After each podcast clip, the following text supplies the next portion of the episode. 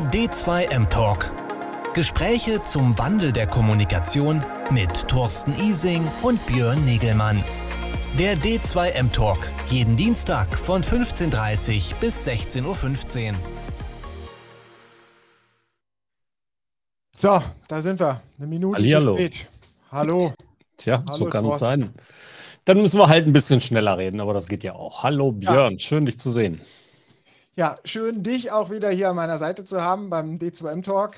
Letzte Woche hattest du Geburtstag. Hier nochmal alles Gute nachträglich zum Geburtstag. Und wir haben heute ja auch einen Gast, der die auch Geburtstag hatte letzte Woche. Zwei Ge Geburtstagskinder hier. So ist das. Erstmal herzlichen Dank und ja, Sarah hatte am Freitag Geburtstag. Auch daher herzlichen Glückwunsch, können wir gleich auch sagen, wenn sie Genau. dabei ist. Wenn sie gleich dabei ist. Beim D2M Talk, für alle, die vielleicht das erste Mal uns sehen, äh, geht es äh, um den Wandel der Kommunikation. Das äh, diskutieren wir hier jetzt schon seit 110 Folgen. Heute ist die 111. Folge.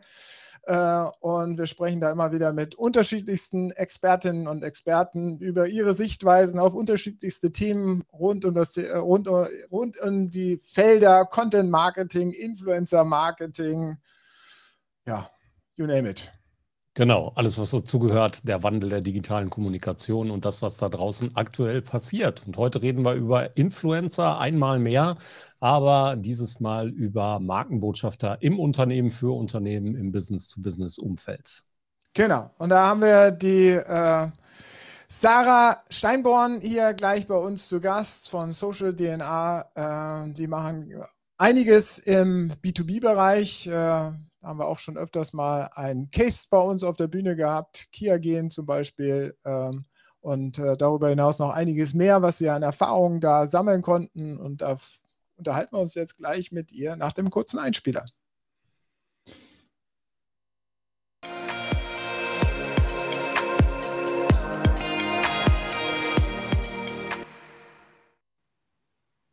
So, da sind wir. Schönen guten Tag. Hallo Sarah. Hi. Hallo Sarah und auch nochmal hier im Vorgespräch hatten wir schon herzlichen Glückwunsch nachträglich auch dir zum Geburtstag. Schön, dass du da bist. Ja, Vielen lieben Dank. Ähm, Ich freue mich, da zu sein und bin sehr gespannt auf den Austausch mit euch. ja. ich hatte es ja eben schon erwähnt, du bist Social Media Marketing Berater bei Social DNA. Ähm, ihr seid eine Sch- Spezialagentur rund um das Thema Social. Ähm, ähm, wachsendes Team dahinter. Kannst vielleicht gleich noch mal ein bisschen erzählen, äh, wo ihr da aufgestellt seid. Hast dich, wenn ich das hier deiner Vita entnehmen darf, schon einige Zeit mit dem Thema Social Media äh, beschäftigt. Ähm, wie bist du durch den Sommer gekommen? Wie geht's dir sonst so? Mir geht's super. Vielen Dank. Ich hoffe euch auch. Es ist echt warm, auch heute schon wieder. Ähm, genau, ich bin bei Social DNA tätig als ähm, Social Media Consultant und ähm, wir haben uns darauf spezialisiert, B2B-Unternehmen genau in ihrem Social Media Auftritt voranzubringen mit allen marketingstrategischen Mitteln, die, die wir natürlich dann zur Verfügung haben. Ähm, und habe schon einiges in dem Bereich auch gemacht. Ich habe vorher ähm, konkret im Influencer-Marketing gearbeitet, äh, bei einer Influencer-Marketing-Agentur und habe diese Expertise halt jetzt genau im B2B-Bereich ausgebaut, mit eingebracht und konnte hier einfach den Wandel ähm, ja nicht nur beobachten, sondern auch wirklich mitgestalten, was sehr, sehr spannend ist, weil Influencer-Marketing ist natürlich ja ein Wort, was in jeder Munde ist. Jeder möchte irgendwie Influencer-Marketing betreiben. Aus den meisten Kommunikationsstrategien ist es gar nicht mehr wegzudenken. Und genau das machen wir auch bei Social DNA. Also wir beraten unterschiedlichste Unternehmen darin, ja, sich breit aufzustellen online, nicht nur auf Instagram, sondern auch ver- vermehrt halt auf LinkedIn, gerade mit dem Thema Corporate Influencer, Personal Branding, ähm, dort noch mehr zu agieren und genau deren Markenbotschaft einfach in die Welt hinauszutragen. Wir haben hier schon des Öfteren über Corporate Influencer gesprochen. Nichtsdestotrotz, wir haben immer mal Menschen dabei da draußen, die wir ein bisschen vorher abholen müssen und damit auch Begriffserklärungen und Umfeldbeschreibungen erstmal erstmal in den Vordergrund schieben müssen. Worum geht es denn dabei, wenn wir sagen Influencer im Business-to-Business-Umfeld?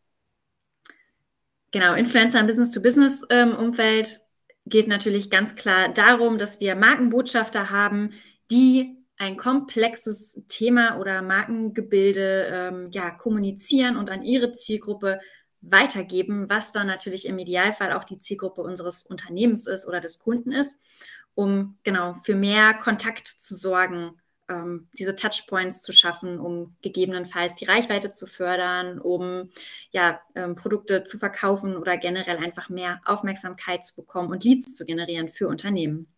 Das müssen ja nicht nur interne sein, sondern können ja auch externe sein. Aber wichtig jetzt, ich meine, du kommst ja aus dem auch aus dem B2C-Influencer-Marketing-Bereich, glaube ich, ist das äh, im B2B-Bereich natürlich alle jene, ob nun intern oder extern, die da draußen aktiv sind, sich immer, immer einen starken Themenbezug haben. Also es ist nicht mal so, wir machen jetzt eine Community äh, und ich bespiele die Community mit unterschiedlichsten Themen, sondern so wie habe ich das Thema immer wahrgenommen, dass die B2B-Influencer alle immer für, ganz konkret für ein Thema stehen. Kannst du das bestätigen oder würdest du dem widersprechen? Das würde ich definitiv bestätigen. Genau, wir kennen so Influencer-Marketing meistens aus klassischen Branchen wie Lifestyle, Beauty, Fashion. Dafür braucht man meistens gar nicht so viel Hintergrundwissen oder eine Expertenexpertise ähm, in vielen Bereichen. Aber genau, im B2B-Unternehmen ähm, sind Influencer, also ist so eine Markantheit an denen einfach, dass sie genau eine Expertise haben, dass sie mhm. Wissen mitbringen, dass sie meistens entweder sich als Experte etablieren oder tatsächlich selber aus dem Unternehmen kommen. Also ähm, es können Mitarbeiter sein, es können Geschäftspartner sein, es können aber auch halt Fachjournalisten sein, die über dieses Thema sehr gut Bescheid wissen und dadurch einfach eine hohe Glaubwürdigkeit haben und auch diese Authentizität mitbringen, wenn sie über das Thema sprechen. Das heißt, sie bewegen sich eigentlich schon in diesem Segment ähm, in diesem Branchenbereich und können einfach noch mehr mit ihrem Wissen da glänzen. Sie haben sich so einen Autoritätsstatus auch so ein bisschen für das Thema aufgebaut, oder? Genau, Sie sind äh, total dabei, sich genau so eine eigene Nische quasi zu schaffen, in der Sie wirklich ähm, vermehrt über diese Themenbereiche auch einfach sprechen und auch viele Fragen tatsächlich beantworten können, auch ähm, unabhängig von Kooperationen, die sie haben, weil sie einfach sich auch über Kooperationen hinaus mit diesen Themen einfach befassen. Muss das Thema immer strategisch sortiert, strategisch geplant und strategisch geführt werden im Unternehmen? Strategisch ja, es sollte natürlich eine Strategie dahinter stehen und stecken, ähm, wie man das natürlich alles kommunizieren möchte. Es ist natürlich aber wichtig, dass Influencer auch irgendwo ihre eigenen ähm, Werte, Ziele und Interessen mit ähm, verkünden können, weil nur das macht sie auch glaubwürdig oder eigenständig auch in dem Bereich. Wenn man ähm, sich Influencer nimmt als Unternehmen und den jedes Wort in den Mund legt, dann merkt, merkt das natürlich die Community, weil ähm, da kommen oft dann Aussagen, die gar nicht erklärbar sind oder vielleicht auch gar nicht ähm, hinterfragt werden von Influencern. Ähm, und deshalb ist es super wichtig, dass der Influencer natürlich auch seine eigene äh, Meinung mit einbringt und dementsprechend mhm. ein bisschen außerstrategisch quasi agiert. Ja. Aber äh, das wollen wir ja immer. Aber hier sehe ich das ja im B2B, sehe ich das, ist das ja insbesondere auch noch ein Filter, für, also ob die Kooperation überhaupt zustande kommt. Weil ich sehe ja im Endeffekt, viele B2B-Influencer lassen sich gar nicht herab auf irgendwelche Werbe-Promotion-Kooperationen, sondern sie machen das eigentlich immer nur, wenn sie da wirklich einen inhaltlichen Mehrwert drin sehen, wenn sie wirklich für das Thema auch einstehen können, was der andere, was der Kooperationspartner ihn anbringen möchte. Also das ist ja eigentlich, du kannst dem B2B-Influencer nicht einfach ein Thema unterjubeln. Es passt nur, wenn es wirklich ein, äh, äh, ein, ein Fit gibt bei den beiden, oder nicht? Genau, es muss ein starker Brandfit bestehen. Also es gibt äh, quasi die Influencer im B2C-Bereich, findet man eigentlich wie Santa Meer. Und die B2B sind einfach viel spezifischer. Also man muss da auch viel genauer hinschauen, um sie zu finden, weil man einfach einen viel größeren Brandfit benötigt, um ähm, genau zu kommunizieren, um alle. Um ja, überhaupt landen zu können bei Ihnen, ne? Also genau. äh, das ist ja der, der, genau. der, erste Schritt überhaupt. Ne? Man muss sich auch als Unternehmen viel mehr ins Zeug legen. Also man braucht tatsächlich hier so ein bisschen mehr Fingerspitzengefühl in der Kommunikation, in der Ansprache.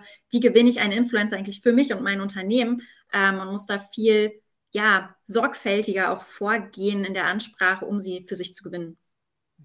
Das ist ausschließlich gerade das Thema der externen Influencer, die wir ansprechen, richtig? Ja, genau. Klar. man kann seine, seine eigenen Mitarbeiter oder ähm, Geschäftspartner natürlich einfacher für sich gewinnen, weil man ja schon in Kontakt mit denen steht. ja, und da ist ja natürlich auch noch eine gewisse intrinsische Motivation da. Genau, die wird wahrscheinlich auch da sein. So, jetzt müssen wir erstmal gucken, was der Jens da schreibt. Also ja, das war ein Coca-Cola-Glas. Ich weiß nicht, ob wir es hier so werbetechnisch sagen dürfen, aber er hat noch die Marvin Wildtage kürzlich bewiesen, wie käuflich die Meinung von Influencer sein können. Das stimmt. Ähm, ich weiß nicht, ob ihr das mitverfolgt habt, aber Marvin Wildtage, YouTuber, ähm, der hat, hat so ein Influencer-Experiment gemacht und hat ein fiktives Produkt geschaffen, einen Film und äh, Influencer eingeladen, das zu promoten, auch im Vorfeld. Und das meint der Jens ja. Mhm. Aber es ist ja die Frage, ähm, würde sowas, also da ging es ja darum, irgendwelche Cremes, glaube ich, waren das, die ist ja gar nicht, äh, oder war das? Oder war ein Film zuletzt. War, ja, wie auch immer. Ist ja, die, davon, ja. ist ja die Frage für mich, ob das im B2B-Bereich sowas, ob dieses Experiment im B2B-Bereich überhaupt funktionieren würde. Idealerweise sollte das auf gar keinen Fall funktionieren. Nein, natürlich nicht. Äh, äh, ja, jetzt gehen wir mal von der idealen Welt aus, aber wir sind ja alles Menschen, wir sind ja alle verdorben. Äh, aber letztendlich setzt ja, und das hattest du ja eben schon angebracht, äh, gerade das Besondere an diesen B2B-Markenbotschaftern äh, extern, aber auch ne, letztendlich, wenn wir sie intern aufbauen, äh, die werden sich auch nicht so ohne weiteres für jedes Thema von dem eigenen Unternehmen hergeben wollen, weil sie ja für ein Thema stehen wollen, für eine, auch da ihre Autorität behalten wollen. Also ich glaube, dieses Verbiegen für irgendetwas, für Geld, ist halt, wird, funktioniert doch gar nicht so im B2B. Also ich denke jetzt ideal, typisch und hoffe.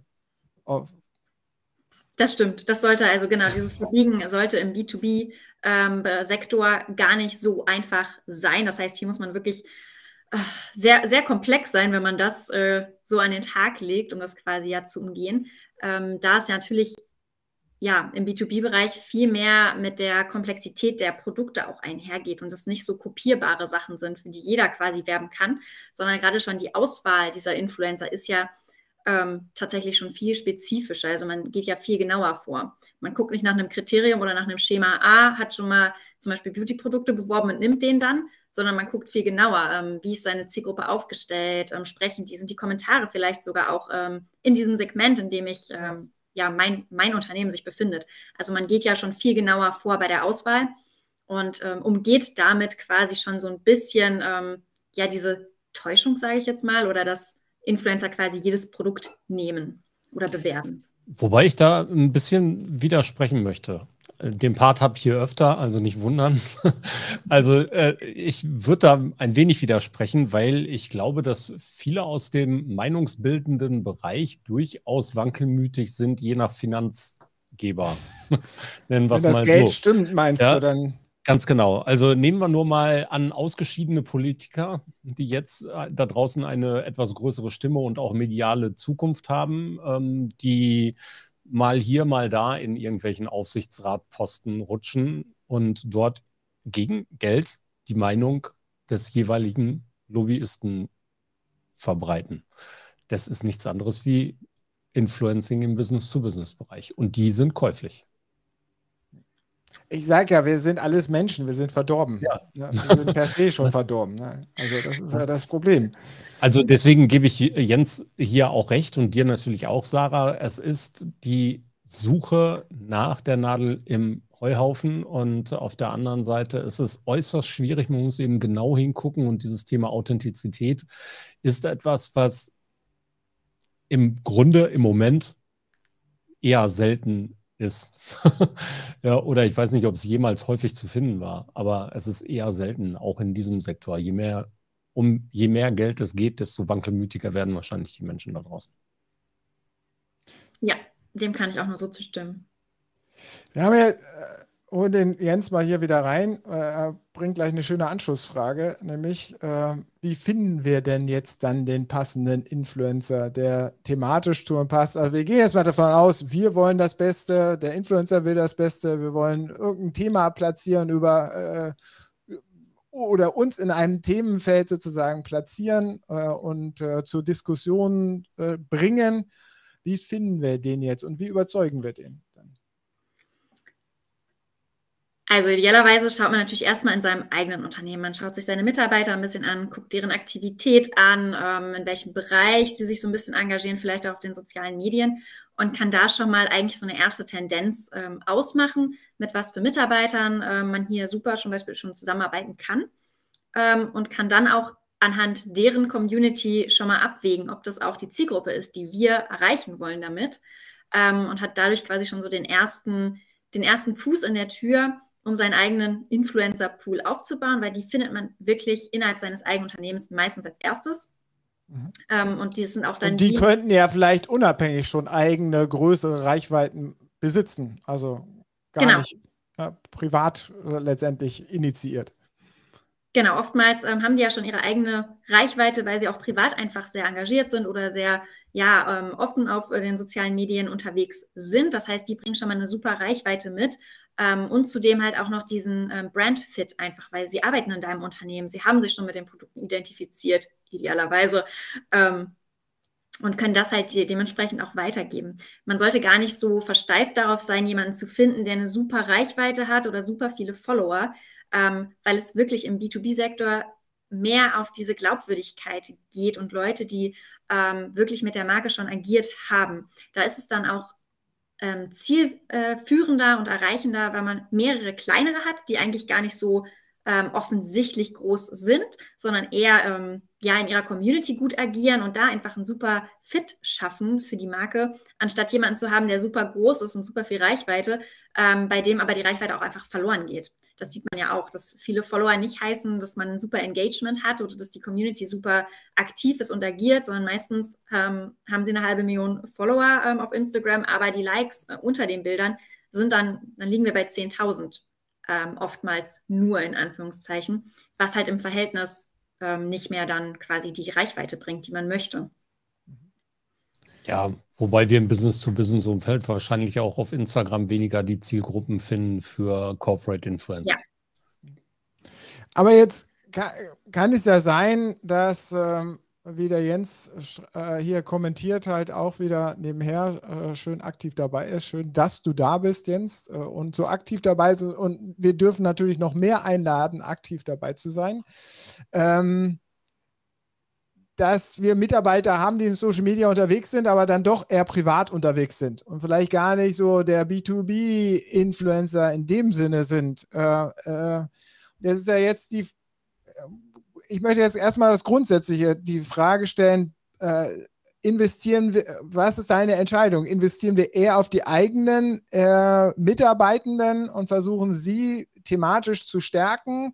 Das ist ja eher so eine langfristige Aktion. Oder setzen wir vielleicht dann doch, dass wir mit externen kooperieren, weil wir da jetzt schneller zum Ziel kommen und letztendlich da draußen irgendwas erzielen können, weil die ja schon Reichweite haben.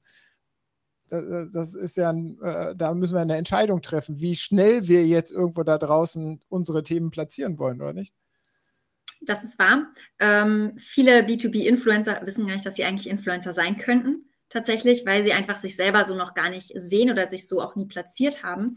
Ähm, aber oftmals geht es natürlich um diesen Aspekt der Glaubwürdigkeit, denn nur Leute, die dir, die, die einem glaubwürdig erscheinen, können einem auch komplexere Themen nahebringen. Und ähm, gerade in diesem B2B-Influencer-Marketing geht es nicht darum, schnelllebige Kommunikationstrends hinterher zu jagen, Emotionen zu wecken oder wirklich den Humor irgendwie anzu, ähm, anzuzetteln, sondern es geht ja wirklich um dieses Infotainment dahinter. Also ähm, der ganze Content wandelt sich ja auch so ein bisschen. Das heißt, es geht mehr darum, wirklich ähm, faktenbasiert zu agieren, dass man wirklich wissensmäßig Content produziert, der natürlich im Idealfall auch ein bisschen unterhält. Das heißt, nicht nur, nicht nur wie so ein Wikipedia-Eintrag runtergerattert wird, ähm, sondern tatsächlich so ein bisschen ähm, Infotainment bietet. Das heißt, man hat da seine Fakten, man hat seine Informationen, ähm, man hört ihm aber auch gerne zu und man vertraut ihm. Das heißt, eine langfristige Beziehung ähm, aufzubauen, stärkt natürlich nachhaltig einfach dieses ganze Markenkonstrukt ähm, dabei. Es ist kein ähm, Schnellschuss in dem Sinne, also man muss sich natürlich in seinen Zielen bewusst sein, dass wenn man sich jetzt jemanden wählt, der schon groß ist, dass das dann wirklich nur ähm, ein temporärer Peak ist, der einen vielleicht dann voranbringt, ähm, aber langfristig würde er das eben dementsprechend nicht, ähm, ja, nicht, nicht bauen. Also man kann darauf dann nicht aufbauen. Ich ergänze noch Ein bisschen. Also zu der Frage, die Jens, die zweitletzte Frage, die er gestellt hat, die vorletzte, also wo es mit den eigenen Mitarbeitern weniger Mikroinfluencer sein oder es wären. Ja, in der Tat auf den normalen privaten Netzwerken vielleicht, in anderen beruflich eher fachlich orientierten Netzwerken, Plattformen, das muss ja nicht immer nur ein LinkedIn sein, das können ja auch irgendwelche Fachforen sein oder sowas, ähm, spielt es dann unter Umständen eher eine größere Rolle, Fachpublikum zu erreichen. Und da geht es ja in vielerlei Hinsicht um Beeinflussnahme. Also nicht nur immer um ähm, Maschinen vom Maschinenbau zu verkaufen, sondern unter Umständen Fachpersonal zu erreichen, um das Unternehmen zu wechseln oder eben Kontakte aufzubauen, die für den internationalen Vertrieb äh, da sind. Und das geht über oder andere Employer Netzwerke. Branding zu machen. Ganz genau. Das geht über, über diese Netzwerke und über eben die Kanäle der mitarbeitenden Menschen im Unternehmen durchaus. Also ähm, das ist zu eng gefasst, wenn wir immer nur sehen, wow, wir haben unsere privaten Netzwerke, ähm, sondern wir müssen eben auch mal fernab der anderen Netzwerke gucken und auch die Einflussnahmemöglichkeiten zum Beispiel in Fachforen etc. sehen. Aber wo der Jens ja so ein bisschen hier drauf hinaus will und uns in die eine Richtung stupst, ist natürlich, dass ihn speziell interessiert, wie gehen wir jetzt mit externen B2B-Influencern um? Wie kommen wir an sie ran? Wie gewinnen wir sie für uns? Äh, wie schaffen wir da sozusagen die Möglichkeit, dass es eine, eine, eine beidseitig äh, gewinnstiftende Kooperation zustande kommt? Was ist da deine Erfahrung? Wie, wie kommt man erstmal mit Ex? Also du hast jetzt gesagt, eigentlich muss man erstmal auf interne gucken, weil das ist das leichtere Spiel. Und das sollte, das lassen viel zu viele Unternehmen außer Acht. Äh, ja, haben wir, glaube ich, jetzt auch unterstrichen und wir müssten nochmal darüber sprechen, wie bauen wir äh, da auch die intern noch weiter auf, wie fördern wir sie? Das ist ja das klassische Corporate Influencer Programm.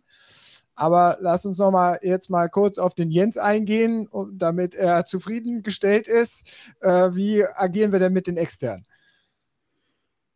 Genau, die externen. Ähm, natürlich ist es auch hier recht schwierig, beziehungsweise eine Herausforderung, wirklich diesen Brandfit zu schaffen, aber nicht unmöglich möglich. Ähm, man schaut natürlich dann auch erstmal, man sucht sich klassisch erstmal, was ist das wirkliche Ziel und auf welcher Plattform kann ich das erreichen. Wir nehmen jetzt einfach mal LinkedIn, ähm, weil hier einfach das B2B-Marketing oder Influencer-Marketing tatsächlich so ein bisschen Corporate Influencer ähm, mäßig angelehnt ist und ganz gut funktioniert tatsächlich.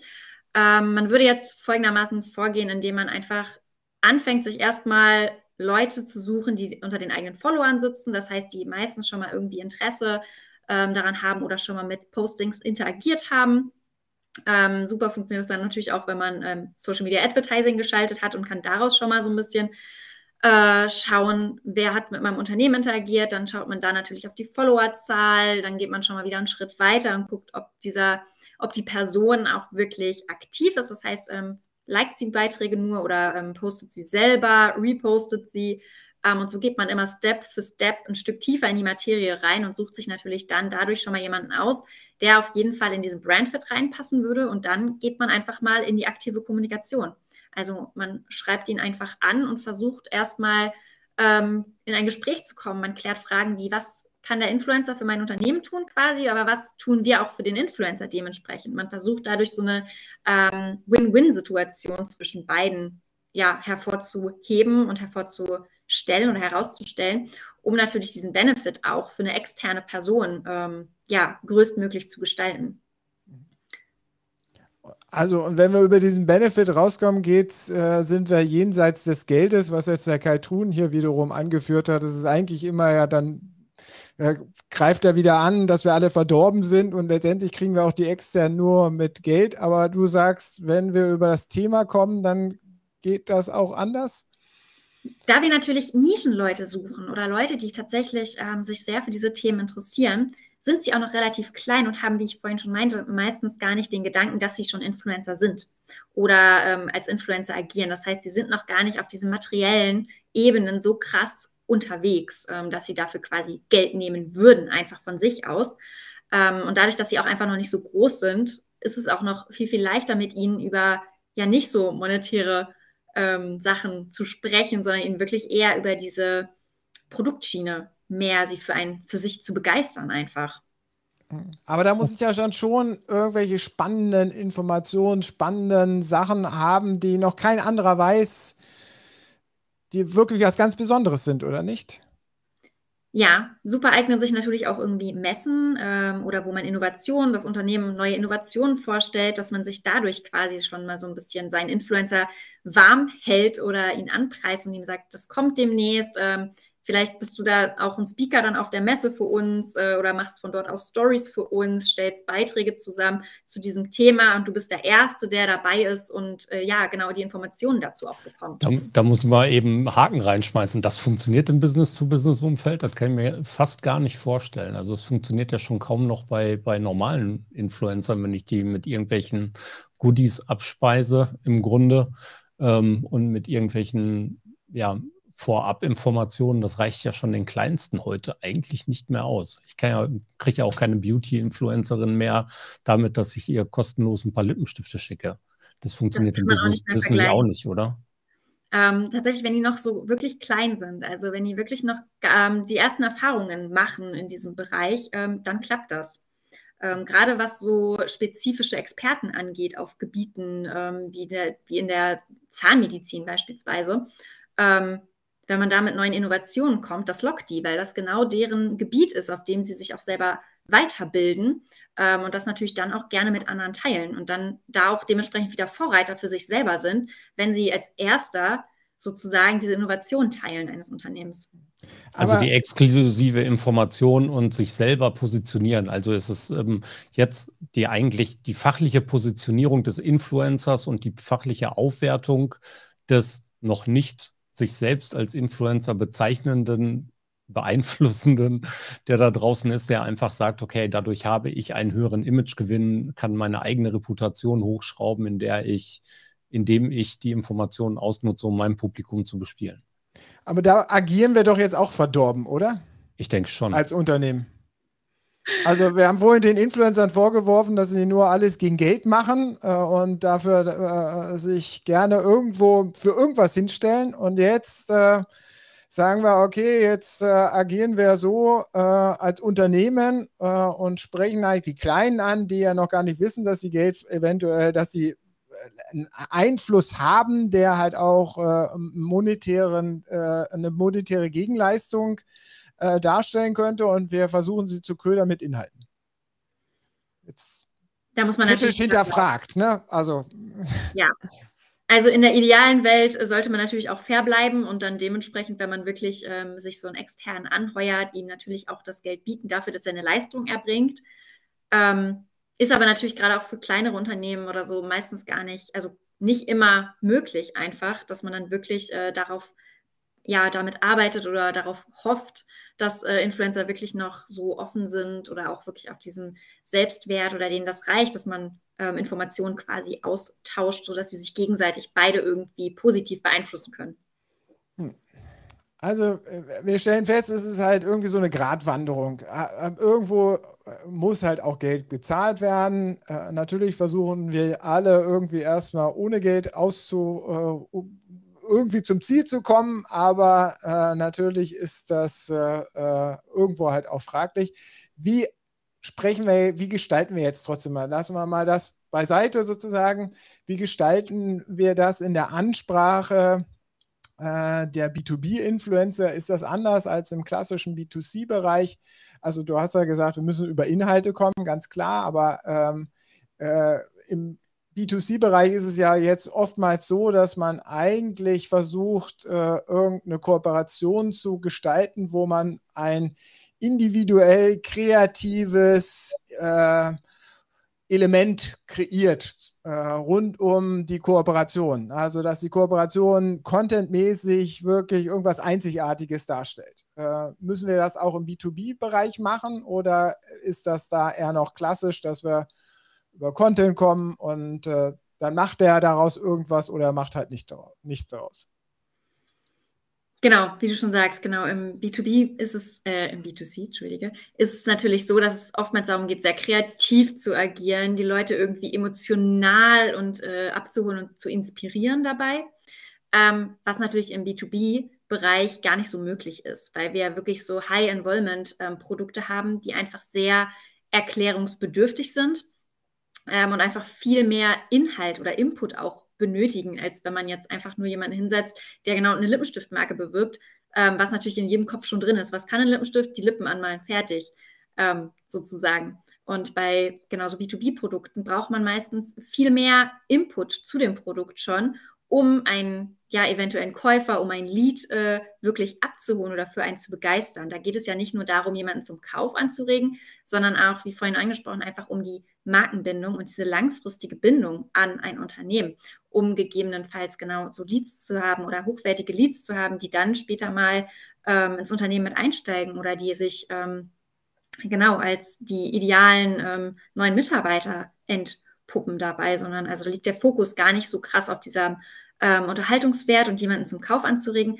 Da liegt wirklich der Fokus mehr darauf, die Leute ähm, langfristig zu binden und die Aufmerksamkeit an sich zu binden oder zu. Aber bekommen. was sind da so klassische Formate? Sind das dann äh, äh also ich kenne es ja so, dass man dann mit dem Influencer, mit der, auch mit dem Experten vielleicht dann auch ein Interview macht, ihn dann auch auf den Corporate-Kanälen ein äh, bisschen featured sozusagen, ihn natürlich ein bisschen stärker darstellt, um dann sozusagen halt auch so eine gegenseitige äh, Promotion sozusagen ein bisschen äh, hervorzurufen. Äh, sind das so die klassischen Kooperationsformate oder ist es wirklich so, dass wir eben einfach nur die Informationen hinschmeißen können, wenn sie äh, unique und wirklich hochaktuell ist und nicht anders verfügbar ist, dass das ausreicht?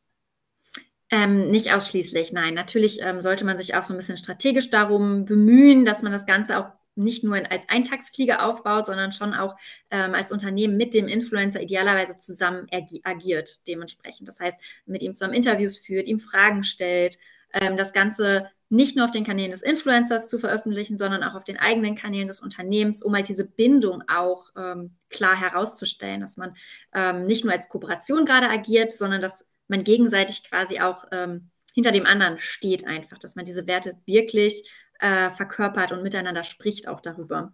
Und nicht nur, ja, ein Briefing bekommt, in dem man dann einfach nur das, was drin steht, nachplappert. Ich denke, das kann so vielfältig sein wie die Inhalte im, im Business to Consumer genauso. Ja, also ist egal, ob das ein Interview ist, ob das eine Vorstellung ist, ob die exklusive Produktinformation, der Hintergrundblick ins Unternehmen, die Insights, die sonst keiner bekommt, die exklusive Einladung in das Unternehmen, Führung, whatever. Also da gibt es so viele unterschiedliche Dinge, die mehrwertig sein können für eine B2B-empfängliche Zielgruppe. Äh, und die müssen ja sowieso in einer unfassbar breiten Range sein. Ansonsten herrscht da draußen einfach nur pure Langeweile.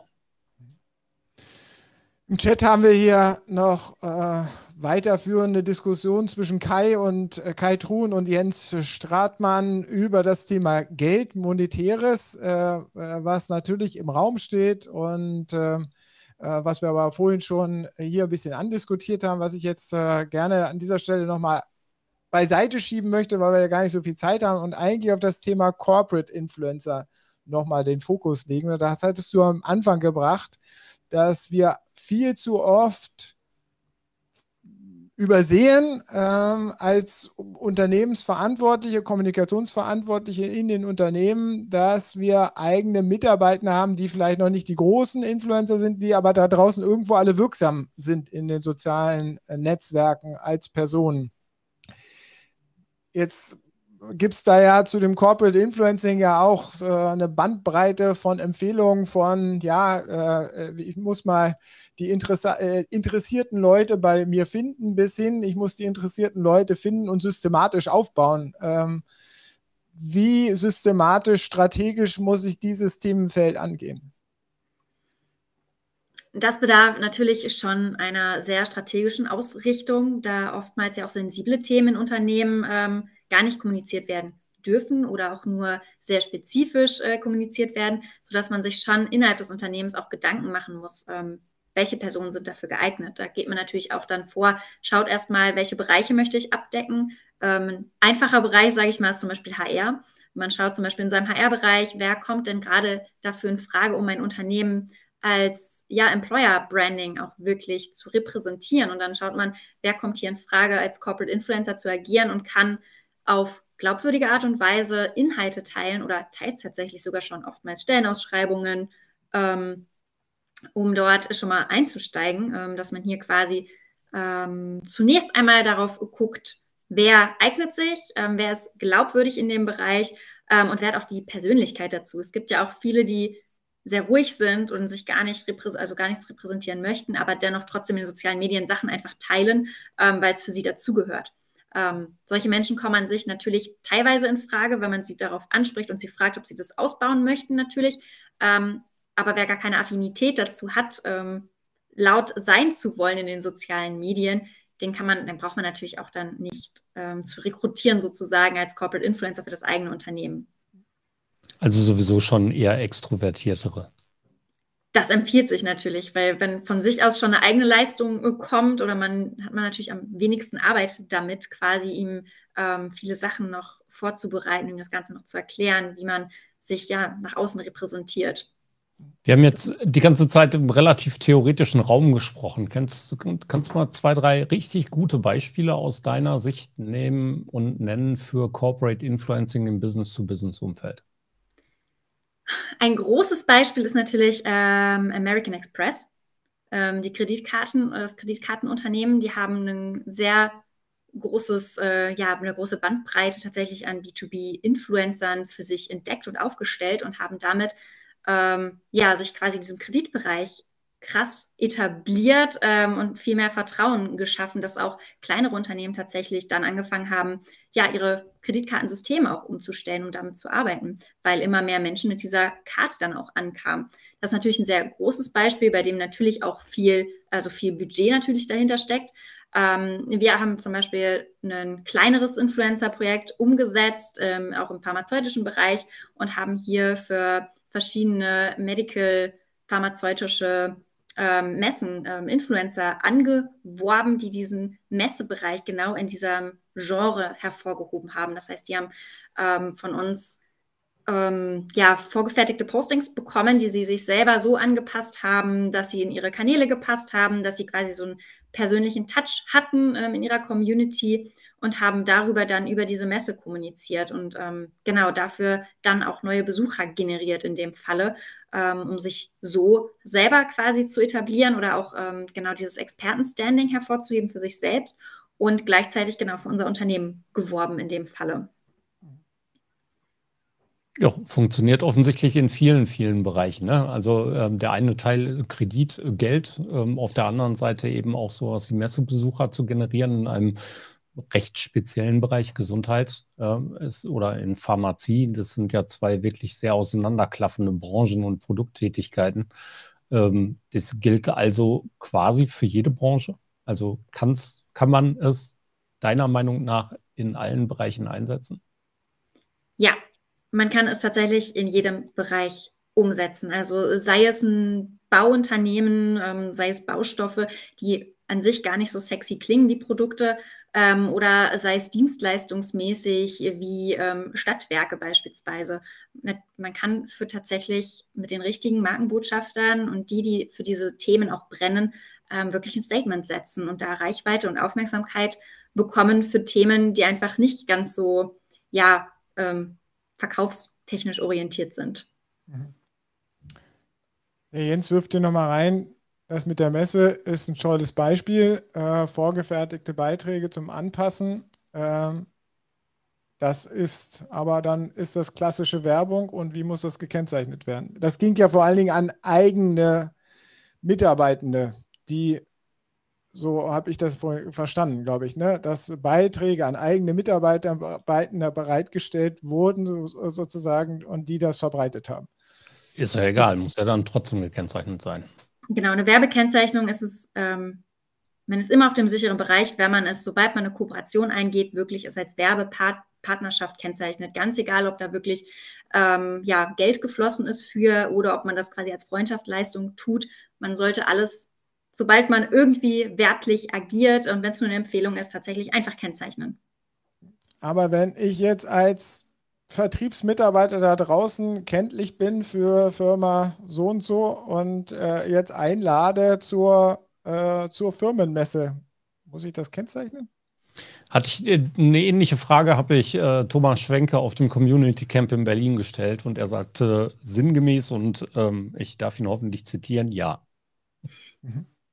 Sinngemäß auf jeden Fall. Also da es ja eine Empfehlung ist, eine Empfehlung, ein Aussprechen ist. Wir haben leider diese, ja, diese Grenzen zwischen wann ist etwas wirklich eine Werbung und wann ist etwas eine persönliche Empfehlung. Ähm, diese Grenze verschwimmt einfach zu sehr, ähm, gerade im Online-Bereich, ähm, wo ja auch das BGH einfach noch keine Entscheidung getroffen hat, wo man jetzt wirklich mal konkret nachlesen kann, ab wann ist Werbung eine Werbung wirklich ähm, im sozialen Medium. Aber dann sind wir doch jetzt bei der Fragestellung, dass jeder zweite LinkedIn-Post äh, eigentlich als ja. Werbe, Werbung gekennzeichnet werden müsste. Wo, wobei ich mal so ehrlich sein muss und sagen muss, dass wir drei das gar nicht beantworten sollten, ähm, weil wir weder juristischen Hintergrund haben, so viel ich das beurteilen kann, noch es dürfen als Berater, ähm, die eben nicht diese Expertise haben. Deswegen sollten alle, genau. die das interessiert, tatsächlich mal Thomas fragen oder andere Anwälte, die sich damit auskennen oder eben auf Datenschutzgenerator oder sonst irgendwelchen Seiten mal gucken, was Thomas da geschrieben hat. Ja. Guter Hinweis.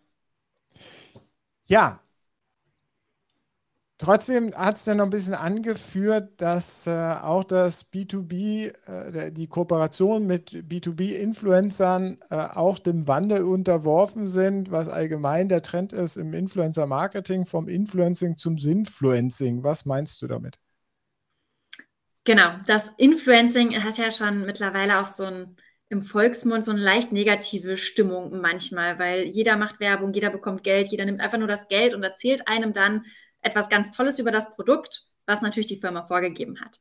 Und ähm, in diesem Sinfluencing soll es natürlich mehr wieder darum gehen, ähm, auf die Werte zurückzukommen. Das heißt, mehr so Nachhaltigkeitsaspekte in den Vordergrund zu stellen oder ähm, Unternehmenswerte ähm, zu kommunizieren und dahinter zu stehen, was man natürlich im B2B-Bereich ähm, viel stärker hat und deshalb mehr hier auf diesem Sinfluencing quasi ähm, ja, ist, in diesem Bereich ist und hier vielmehr dieses Fakten- und informationsbasierte Dasein auslebt im Content, als quasi immer nur, ja, kein, keinen großen Mehrwert zu stiften mit beworbenen Produkten. Ist das nicht ein Whitewashing des Influencings?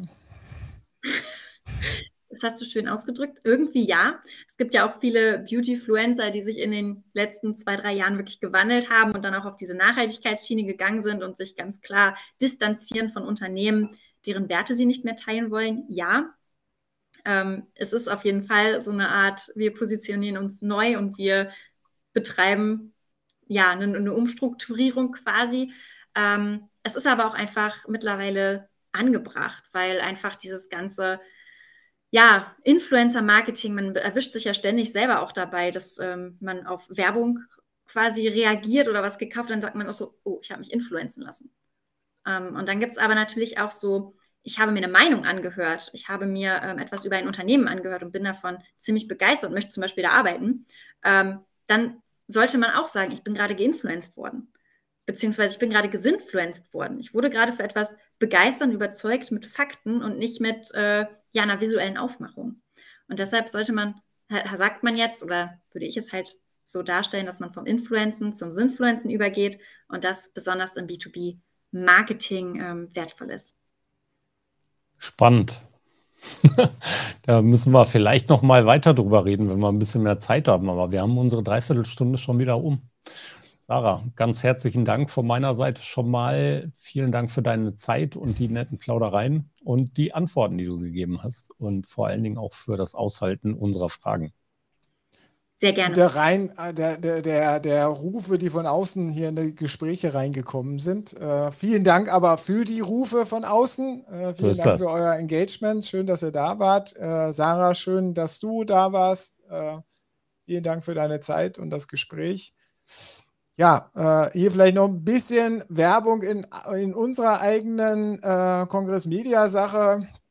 Zum Thema Influencer findet ja morgen das Influencer Marketing Forum statt. Ist äh, mit zwei, drei Vorträgen und mehreren Diskussionsrunden. Wenn ihr Bock habt, da ein bisschen mitzudiskutieren, schaut mal auf LinkedIn. Da gibt es noch den LinkedIn Influencer Marketing Forums Event. Da könnt ihr euch mit einem Klick noch anmelden. Ähm, auch kostenlos über LinkedIn. Also da seid ihr dabei. Äh, mich da sehen wir uns schon, dann morgen. Mich hast du jetzt geinfluenced, weil ich komme auch und äh, komm, komme ja. auf jeden Fall mal vorbei und guck mal rein. Sehr schön. Und sonst sehen wir uns nächste Woche Dienstag wieder hier an gleicher Stelle, am gleichen Ort, äh, zur gleichen Zeit, 15.30 Uhr. Nächste Woche sind wir zurück mit einem weiteren D2M-Talk am Dienstagnachmittag. Schön, dass ihr da wart. Tschüss da draußen. Bis zum nächsten Mal. Tschüss. Wiedersehen. Danke, Sarah. Danke. Das war der D2M Talk mit Thorsten Ising und Björn Negelmann. Nächste Woche geht's hier weiter mit spannenden Themen und Gästen.